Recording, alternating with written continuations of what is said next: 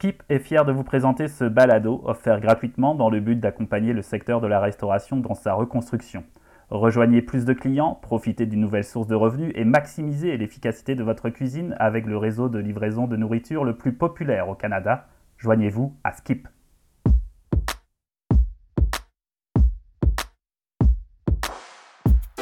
Dans ce deuxième épisode, nous discuterons des ressources humaines, de la manière dont on peut bien s'entourer pour mieux performer.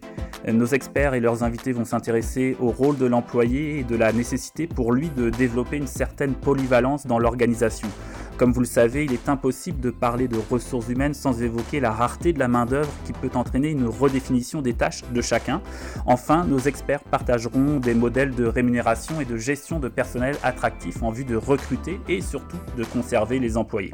La table est mise, je suis Nicolas Boulet, responsable de la publication et des contenus numériques à l'ARQ. Bienvenue.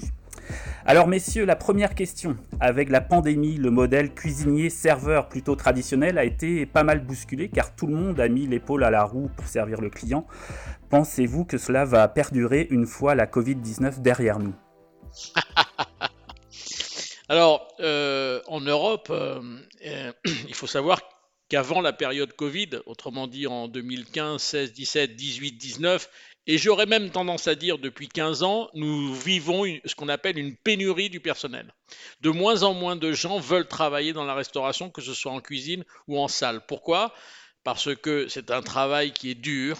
On travaille quand les autres se reposent et on n'est pas toujours très très bien payé. Voilà. Et, on paye ça parce que euh, c'est un métier qui n'a jamais été valorisé. Euh, il y a des émissions de cuisine dans le monde entier, euh, les top chefs, les master chefs, etc. Mais il n'y a pas de top salle ou de master salle qui valorise les métiers de la salle. Mais ce qui va se passer en post-Covid, c'est malheureusement pire parce que la pénurie de personnel va se transformer dans une super pénurie de personnel parce que pendant cette période de réflexion où les employés des restaurants ont pas trop travaillé, ils se sont mis à réfléchir sur leur statut, etc. Et la moitié d'entre eux, et ça c'est un chiffre France, la moitié d'entre eux ont décidé de ne pas revenir dans l'entreprise, la moitié d'entre eux ont décidé de ne pas reprendre le chemin du restaurant. Ce qui veut dire qu'on va vers une super pénurie de personnel, malheureusement, alors qu'on va avoir un afflux de demande de clientèle qui va être colossale. Les gens sont très frustrés de ne pas aller boire des coups, de ne pas aller déjeuner, de ne pas aller partager, de ne pas aller faire la fête. Et là, on va vivre un paradoxe qui est extraordinaire. Je te seconde, Bernard. Euh, ici aussi, c'est la, la, même chose. Euh, on a une rareté, on avait déjà, puis c'est là où on est ni en avance ni en arrière sur l'Europe, la rareté de la main-d'œuvre.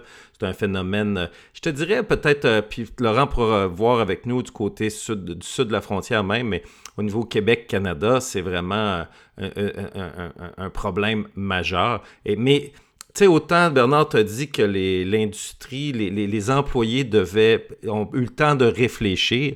Moi, ce que j'espère, c'est que les exploitants de restauration ont eu le temps de réfléchir aussi. Parce que euh, le débat a été, puis là, c'est là que je me fais pas d'amis, euh, le débat a été longtemps autour de la, de la, guerre entre les salaires en salle et les salaires en cuisine, etc. Et, euh, ce phénomène-là a changé durant la pandémie, c'est-à-dire que des serveurs ont, les serveuses ont fait des boîtes, les cuisiniers ont aidé à livrer dans les voitures, euh, et, et, c'est devenu euh, un peu plus un partenariat plus qu'une qu'une compétition. Et c'est ajouté dans, dans, le phénomène aussi toute la technologie euh, qui devient un outil additionnel euh, au service et, à la préparation. Je te dis pas la cuisine, mais un outil additionnel de service. Et si la restauration ne se sert pas de la technologie et de l'apprentissage qu'ils ont fait pendant cette période-là, euh, ben, ils vont revenir au point où ils étaient, mais le point où ils étaient est encore pire. Donc, c'est pas, ils n'ont pas avancé pendant la pandémie. donc, de là, la restauration va devoir se poser des questions à savoir est-ce que je suis prêt à faire des changements dans la façon que je rémunère mes équipes, comment je gère mes ressources humaines pour, euh, euh, pour leur faire faire plus qu'un des métiers qu'ils faisaient traditionnellement dans notre établissement, pour pouvoir les payer de différentes façons à différents postes et de mettre tout le monde euh, en collatéral dans une entreprise qui sert de la nourriture. Euh, et ça, c'est mon. Puis je veux, je veux pas aller dans le partage des pourboires. parce que, euh, en Europe, vous avez le pourboire inclus, euh, qu'on n'appellera pas inclus, c'est un salaire qui est inclus. Il n'y a pas nécessairement de notion de pourboire. En Amérique, ici, du côté nord-américain, c'est un salaire minimum avec pourboire et un salaire minimum sans pourboire. Aux États-Unis, le salaire minimum avec pourboire est dérisoire par rapport à ailleurs. Donc, il y a tellement de poids et de mesures différentes mais ça changera toujours qu'il y aura une, inégalité entre les cuisines et les salles basées sur un, sur un, clustering, sur un, une segmentation trop précise de ça. Laurent, ton point de vue là-dessus? Ben, effectivement, comme tu disais, euh, manque de personnel, c'est international. Euh, ça a été compliqué pour nous aussi durant la pandémie parce qu'il y a beaucoup de gens qui sont partis lors de la première euh, coupure. Euh, on a perdu 30% de nos employés en cuisine, donc il a fallu se retourner de bord. Et la deuxième fois, lorsqu'il y a eu la, fermeture, euh, j'ai dit écoute, on va perdre de l'argent s'il faut pour les prochains mois, mais on ne peut plus se permettre de laisser euh, notre personnel sans travailler, sinon on va se retrouver aucun, aucun employé lorsque ce sera le temps de réouvrir. Donc, je pense que c'est un bon move à faire de ce côté-là. Pour les deux prochains restaurants qu'on est en train d'ouvrir, c'est sûr qu'on l'a adapté parce que là, on se dit on ne peut plus faire ça comme c'était avant. La restauration a changé. Euh, puis il faut s'adapter à ce que notre client, nos employés veulent. Donc, euh, par exemple, dans un des restos, ben, par exemple, le, serveur va ouvrir les huîtres en avant, va faire de la finition dans certaines assiettes. L'autre, euh, sur Québec, celui-là, ben, premièrement, c'est une cuisine au centre où est-ce que les, les, clients sont autour, comme un, un, bar, si on veut. Donc là, on va servir directement de la cuisine les clients. Pour ce qui est des tables, donc il y a des serveurs qui vont aller porter l'assiette, qui vont amener le vin, tout ça mais les prises de commande vont être prises via tablette pour faciliter euh, la, prise de commande, pour faciliter le fait qu'on a, sans que ça paraisse trop, qu'on, si on a un manque de personnel, on a rajouté des salles, euh, euh, des salles de repos pour les employés aussi. On essaie de leur donner des commodités qu'ils auraient dans une autre entreprise en faisant, je ne sais pas, en techno ailleurs. Donc, on essaie d'amener un côté bien-être qu'il n'y avait pas avant en restauration, où est-ce que tu rentrais pour travailler, tu courais toute la journée, tu n'avais pas le temps de prendre de, repos, puis euh, let's go pour le service aussi. Donc là, maintenant, je pense qu'on n'a pas le choix de s'adapter à ça. Euh, sinon, on va, le payer sur du moyen, même, même sur du court terme, je vous dirais. Donc, euh, je pense qu'il faut qu'on repense tout ça, les cuisiniers qui servent autant que les serveurs. Donc, je pense que ça devrait être maintenant un amalgame de tout le monde ensemble. On travaille de toute façon à la fin pour la même chose, et ce n'est que pour faire plaisir, faire vivre une expérience à notre, notre personne qui, est, qui a voulu venir manger dans notre restaurant. Olivier, sur euh, ce point-là, euh, précisément, vous, pendant la pandémie, euh, vos sommeliers ont participé à la livraison. Est-ce que cette polyvalence des tâches et des employés, est-ce que c'est quelque chose que vous allez instituer dans les prochains mois ou vous allez revenir à un modèle plus traditionnel dans votre restaurant? Alors moi j'ai une restauration effectivement et en France, je pense qu'on a une restauration euh, assez traditionnelle comparée à ce qu'on peut voir aux États-Unis et, et, de votre côté. Mais euh, effectivement, la pandémie chez, chez moi euh, a fait que mes équipes ont, ont, été polyvalents, ont participé, on parle du sommelier, à la, aux livraisons tous les matins, euh, d'autres euh, étaient en cuisine, d'autres ont tenu l'épicerie, euh, d'autres ont fait majordome, il y en a qui ont fait majordome dans la soirée. donc ça veut dire que cette polyvalence, on a fait, on a, j'ai compris aussi que une personne qui est embauchée n'était pas forcément embauchée que pour un poste. C'est peut-être là où il va falloir il va falloir expliquer à nos équipes que la polyvalence est importante à l'heure actuelle et, et ça va être le plus difficile. Et je rebondis sur ce que disait Laurent. Euh, regardez ce que font les entreprises euh, autres que la restauration et dans lesquelles les équipes, enfin leur, leur, personnel ont, du bien-être. Euh, j'ai beaucoup fait ça, j'ai beaucoup regardé pour, pour pouvoir garder les équipes à mes côtés. Sauf que euh, nous, on a un service le midi, on a un service le soir, on a un service euh, les jours fériés, on a pour vous faire plaisir, enfin je dis vous faire plaisir pour faire plaisir à une clientèle, euh, les week-ends, enfin voilà. Et, c'est vrai que c'est un apprentissage qui me paraît long et, un petit peu compliqué. je pense que la réouverture de nos affaires après le déconfinement euh, va être super, super, super compliqué. Alors peut-être qu'il y a aussi des, des gens qui veulent travailler que quelques heures. Il va peut-être falloir comprendre ça. que quelques heures par jour et puis le problème c'est de les trouver quoi et puis en France vous savez qu'on ne peut pas embaucher un, extra de moins de 24 heures par semaine quoi donc c'est aussi c'est aussi aberrant de dire ça, mais on est obligé d'embaucher des gens et, de faire des contrats dans lesquels on doit les payer même s'ils font que deux heures. Alors il y a plein d'incohérences, mais, euh, mais euh, pour, pour ma part, si je prends mon restaurant, j'ai des problèmes, mais pas beaucoup. Parce que pendant le confinement, j'ai jusqu'à des jours fait travailler 100% des équipes. Même un long moment, j'ai fait travailler 100% des équipes. Donc, euh, j'ai gardé ces équipes dans le, dans le rythme de travail. Par contre, pour la réembauche et puis pour l'avenir, euh, je pense, je pense que, et puis pour la profession tout court, je pense que ça va être difficile. Je pense que, je pense que depuis tout à l'heure, on est à peu près tous d'accord et on tourne autour sur le, euh, autour du fait qu'il va falloir traiter les frais de personnel et l'organisation des équipes autrement que ce qu'on a fait jusqu'à présent. Et je pense qu'il ne faut pas qu'on bricole, parce que là, on est en train de bricoler, on est en train de dire ça serait bien qu'on fasse ça, etc. Moi, je pense qu'il faudrait peut-être faire euh, le, calme plat là-dessus en, peut-être se posant plusieurs questions. Un, ne doit-on pas aller chercher des nouveaux profils pour travailler dans les salles et dans les cuisines? Quels sont ces nouveaux profils? Deux, est-ce qu'on ne pourrait pas les rémunérer autrement?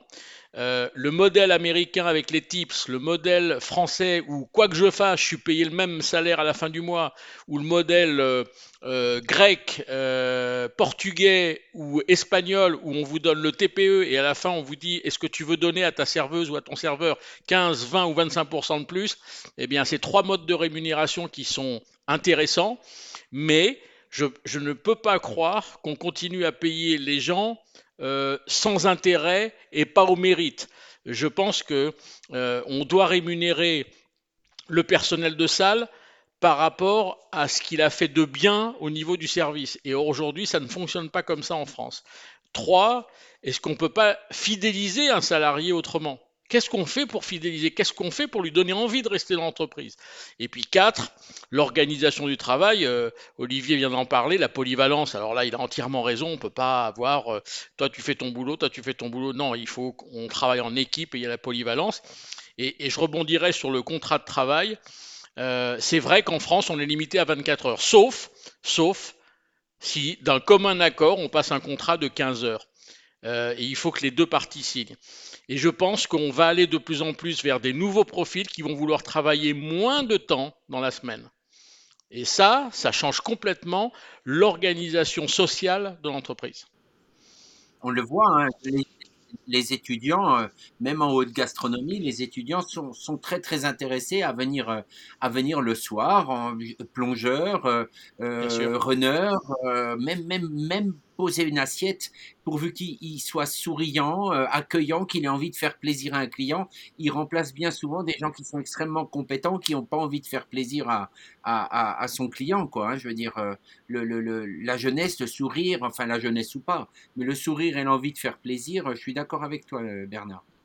Il faut savoir qu'en en France, enfin, euh, McDonald's en France nous a appris il y a 40 ans qu'il fallait faire travailler en temps partiel des étudiants. Donc depuis, il y en a qui le font. Mais ça y est, il y a des nouvelles générations maintenant qui emploient des femmes au foyer, des retraités. Des, des, têtes grises, exactement. Et, je, trouve ça très intéressant, très intéressant. C'est ça que j'appelle des nouveaux profils. On n'est pas obligé d'être un, technicien de la salle pour, pour agir en salle. Ben, j'aimerais rajouter, Bernard, que maintenant, on veut engager des, des entrepreneurs, des entrepreneurs et, et, le modèle, des fois, je dis que ça pourrait être des modèles style euh, vendeur de voitures à commission ou, euh, tu sais, je veux pas, je veux pas euh, des, des, vendeurs rémunérés à la performance, mais aussi avec des, des, primes, des primes à la vente, des primes. Et c'est la même chose en cuisine, tandis que là, on rémunère sur des modèles qui sont archaïques, mais aussi parce qu'on a les mêmes, on a les mêmes impondérables de gouvernement, de, de, de, de, normes du travail qui sont, qui sont elles, elles, aussi archaïques parce que personne n'a trouvé de modèle, parce que personne ne s'est posé de questions. Mais on voit que les associations qui nous représentent, que les gouvernements, il va falloir que, que l'industrie se mobilise pour aller se battre. Mais présentement, tout le monde se bat un peu sur son petit champ de bataille. Comme tu disais, tout le monde parle un petit peu en catimini, mais personne ne fait rien de grandiose pour dire allons-y, et faisons que notre modèle change.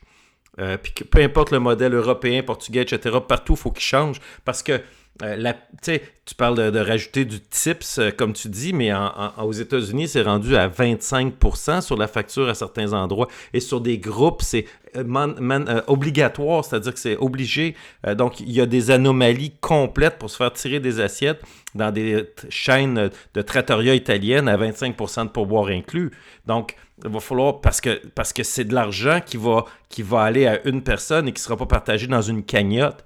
Euh, j'ai beaucoup, beaucoup, beaucoup de, de, de, de, dans mon cœur de férocité versus cette, ce modèle-là qu'il va falloir changer. Puis autant Nicolas, puis les différents intervenants, puis Laurent, on a des grandes dissertations autour de, nos appels du matin pour justement revenir là-dessus. Mais comment faire? Et c'est ça, Bernard, qui est, qui est le plus compliqué, c'est comment faire pour changer ça? Et quand tu dis que les politiques nous font barrage, je rajouterais les politiques et également les syndicats. On a des syndicats très puissants dans la restauration dans le monde entier qui sont pas très très d'accord pour modifier le système de rémunération. Mais Laurent, vous, dans, dans les prochains établissements que vous vous apprêtez à ouvrir, est-ce que vous avez euh, modifié votre approche de, de, recrutement ou vous êtes un peu sur le modèle, disons, traditionnel nord-américain euh, la salle versus la cuisine, euh, le partage des pourboires, si on peut essayer d'aider les cuisiniers? Comment ça se passe de, de, votre côté? En fait, on essaie de, justement, on est en train de travailler là-dessus présentement. On se questionne beaucoup. Quel est le, en fait, on regarde des modèles. Et euh, il n'y en a pas qui nous plaisent vraiment, même si on en a comme par exemple, on est en train de regarder un où est-ce qu'une partie des cuisiniers vont servir, donc pour avoir une partie des pourboires. Mais comme, comme Robert disait, c'est qu'au Québec, c'est compliqué avec euh, les normes du travail et tout. Euh, et on a aussi le problème que il y a les employés de salle qui ne veulent pas partager leur pourboire, les employés de cuisine qui pensent qu'ils le méritent aussi. Donc, on est dans un dilemme présentement où est-ce que tout le monde court ensemble après des solutions les serveurs pensent que ce n'est pas à eux de payer les cuisiniers. Euh, ils pensent que ça devrait être à l'entrepreneur. Il y a des coûts qui sont reliés à ça, qui vont devoir nécessairement se répercuter sur la facture. Donc, un peu tout le monde, je pense, va, en souffrir un peu si on ne trouve pas de solution à court et moyen terme. Euh, Robert le disait tout à l'heure, euh, ici, nous en Floride, puis c'est pas nous qui l'avions inventé dans notre restaurant, regardait ce que les autres faisaient. Une table de six personnes et plus, c'est d'office 25% de pourboire. Et euh, les Américains, à la base, déjà, sont reconnus pour super bien euh, donner. De... J'ai jamais vu un Américain donner en bas de 23% de pourboire, je pense. Donc, euh, puis eux autres, bien servis ou mal servis, ils vont donner le même montant. Au Québec, on est plus un peu là-dessus. si on a eu un service extraordinaire, on va donner un peu plus. Si on a senti qu'on avait eu un mauvais service, on va juger de donner un 10-12% Je l'ai vu à l'occasion avec des gens. Donc, quel est le, format idéal pour ça? On n'a pas encore pris de décision là-dessus parce qu'on ne sait pas exactement. Puis on n'entend pas encore de bonnes réponses de personnes qui viendraient nous dire écoute, on devrait faire ci, on devrait faire ça. Puis, puis un autre phénomène qui rentre en ligne de compte, c'est dans le nouveau modèle économique de la restauration où, euh, tout à l'heure j'en ai parlé de la cuisine de l'assiette, de la, la, cuisine à l'assiette au client. Maintenant, les, intrants de, monétaires de l'établissement viendront plus juste de l'assiette à la table, mais bien de produits connexes euh, autour de, notre établissement, que ce soit des ventes d'épicerie, des ventes de prêt-à-manger, de livraison, de click and collect. Et ces, ces postes-là exigent du personnel qui va être dédié à faire ça et qui amène de l'influx monétaire à l'intérieur de l'établissement, mais qui n'ont aucun rapport avec un service entre la salle et le client et qui vont quand même contribuer au flux monétaire dans l'établissement, comme je viens de dire. Donc, il faut aussi penser que la hiérarchie, le, rôle des employés change complètement dans le modèle économique et, c'est pour ça qu'on ne peut plus faire euh, un poids, trois mesures, parce que ces employés-là, qui font d'autres choses que servir les assiettes aux tables, contribuent énormément maintenant, beaucoup plus qu'ils contribuaient au succès de l'établissement. Mais Bernard, vous qui hum, surveillez un peu tout ce qui se passe, surtout en Europe, mais ailleurs également, est-ce qu'il y a un modèle peut-être euh, hybride euh, qu'on pourrait aller euh, chercher quelque part ou le monter ici, en Amérique du Nord, au Québec ou en France? Bah, il y, a le modèle français où, quoi que je fasse, j'ai le même salaire à la fin du mois. Je pense que ce n'est pas un bon modèle. Il y a le modèle américain où euh, on vous oblige à donner un montant euh, qui est quasiment fixe par rapport au montant total de l'addition. C'est le système des tips. Et, moi, je, je, pense que le bon modèle hybride, c'est le modèle euh, Europe du Sud qui donne la main au consommateur en disant est-ce que tu veux donner plus que le montant de ton addition et combien tu veux donner? Il n'y a rien qui les oblige. On peut mettre rien du tout d'ailleurs, il n'y a pas un montant minimum. Par contre, on peut monter assez haut, on peut monter jusqu'à 25% de mon addition si je suis très très content. Et j'ai interrogé des salariés euh, portugais, espagnols euh, et grecs et je leur ai demandé est-ce que vous aimez ce système-là? Ils disent mais oui, parce que je sais comment il faut faire avec mes clients pour augmenter ma rémunération. Il faut que j'ai fait un très bon service, il faut que j'ai le sourire, il faut que je m'occupe de mes clients et que je m'occupe bien d'eux.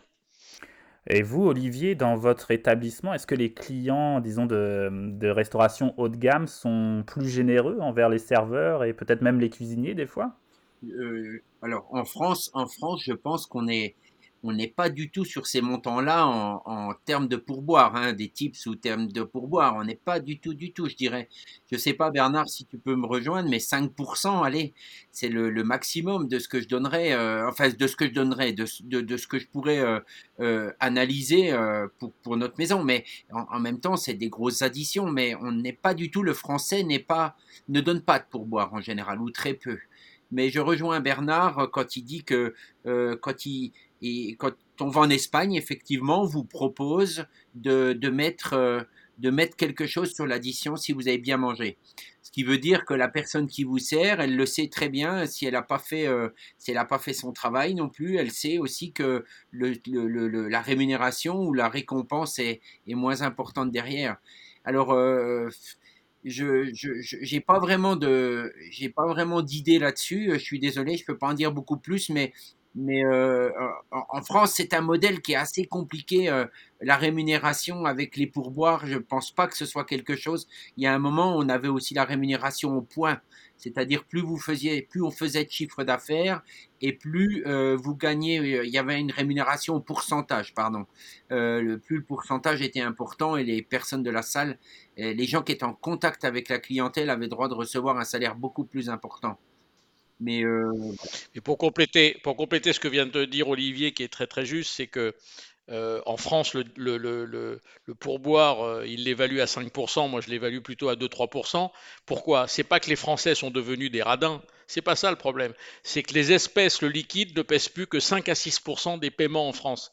Il y a la carte bleue, les tickets restaurants que nous avons euh, en, Europe, les, euh, les chèques, alors c'est en train de disparaître. Et puis maintenant, on a le paiement digitalisé, alors là, où, qui supprime totalement la monétique. Donc, c'est cette suppression du liquide des espèces qu'il y avait euh, il y a quelques années qui fait que, bah, on a, on donne pas le pourboire. Donc, ça veut dire que Compte tenu qu'on n'a pas le réflexe parce qu'on ne manipule pas de liquide, il faut donner la possibilité au consommateur de donner un pourboire d'un point de vue digital ou d'un point de vue euh, comme il veut avec une carte bleue, mais de le donner quand même par rapport à un service qui lui a plu.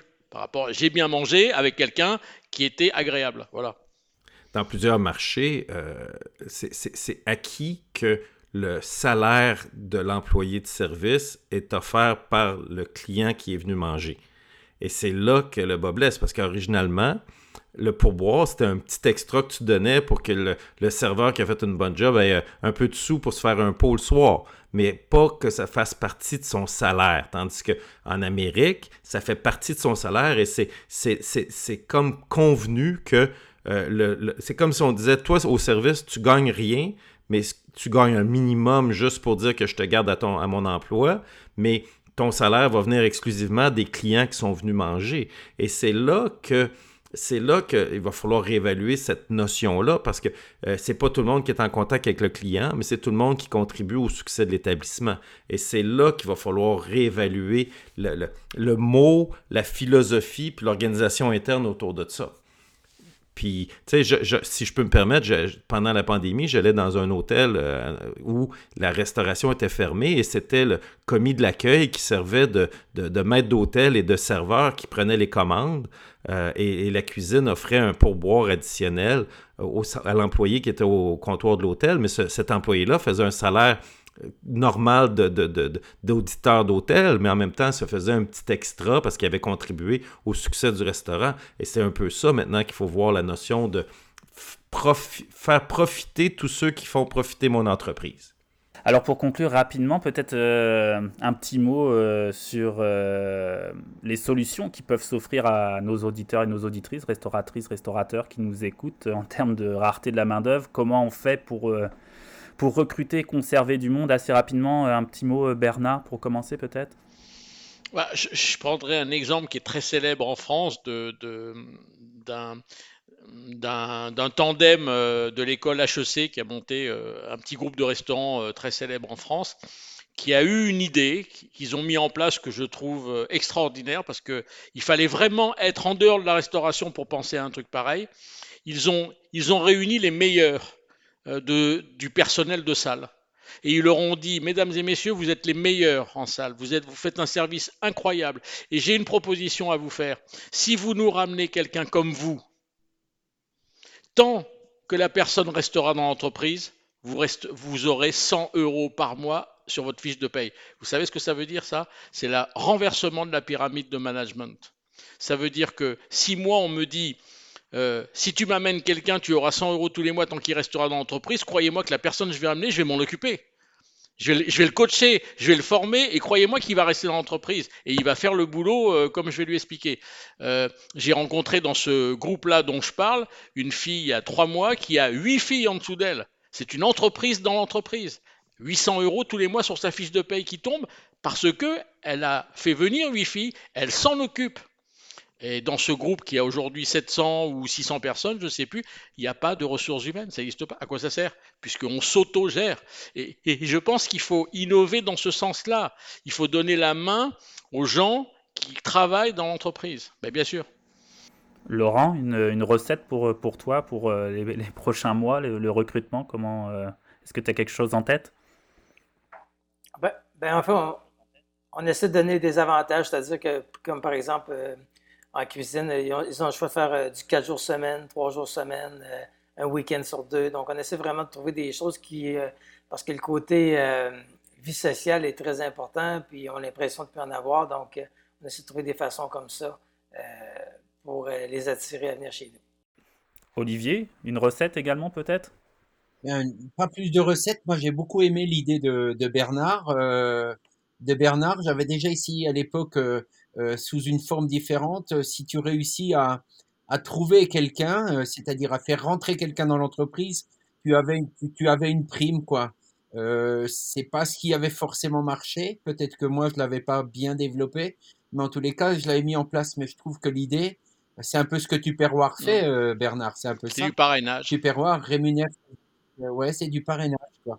Je trouve que l'idée est plutôt intéressante, puisque on sait bien que euh, quelqu'un qui rentre en tant que commis dans l'entreprise, si vous ne l'accompagnez pas euh, sous plusieurs étapes, euh, l'étape de l'apprentissage, l'étape de, de, la connaissance de l'entreprise, puis après l'étape de, de vraiment se révéler, quoi, de devenir un, un expert dans, dans, dans, l'entreprise. Si vous l'accompagnez pas, s'il n'y a pas quelqu'un qui l'accompagne, il quitte très très vite la maison, ça c'est sûr. Et donc, il faut garder les équipes qui sont à nos côtés cette idée qui est venue de, gens qui sortent d'HEC, euh, je, rebondis par rapport à ce que disait tout à l'heure euh, Robert, et il a entièrement raison. L'avenir, il va falloir qu'on implique les salariés dans le bon fonctionnement et le succès de l'entreprise, mais bien au-delà de leur salaire. Les impliquer, les impliquer, c'est bien au-delà de leur salaire. Et je suis d'accord avec toi. Et si on regarde des, géants mondiaux comme Walmart, comme Home Depot, euh, ce ne sont pas des employés, ce sont des associés.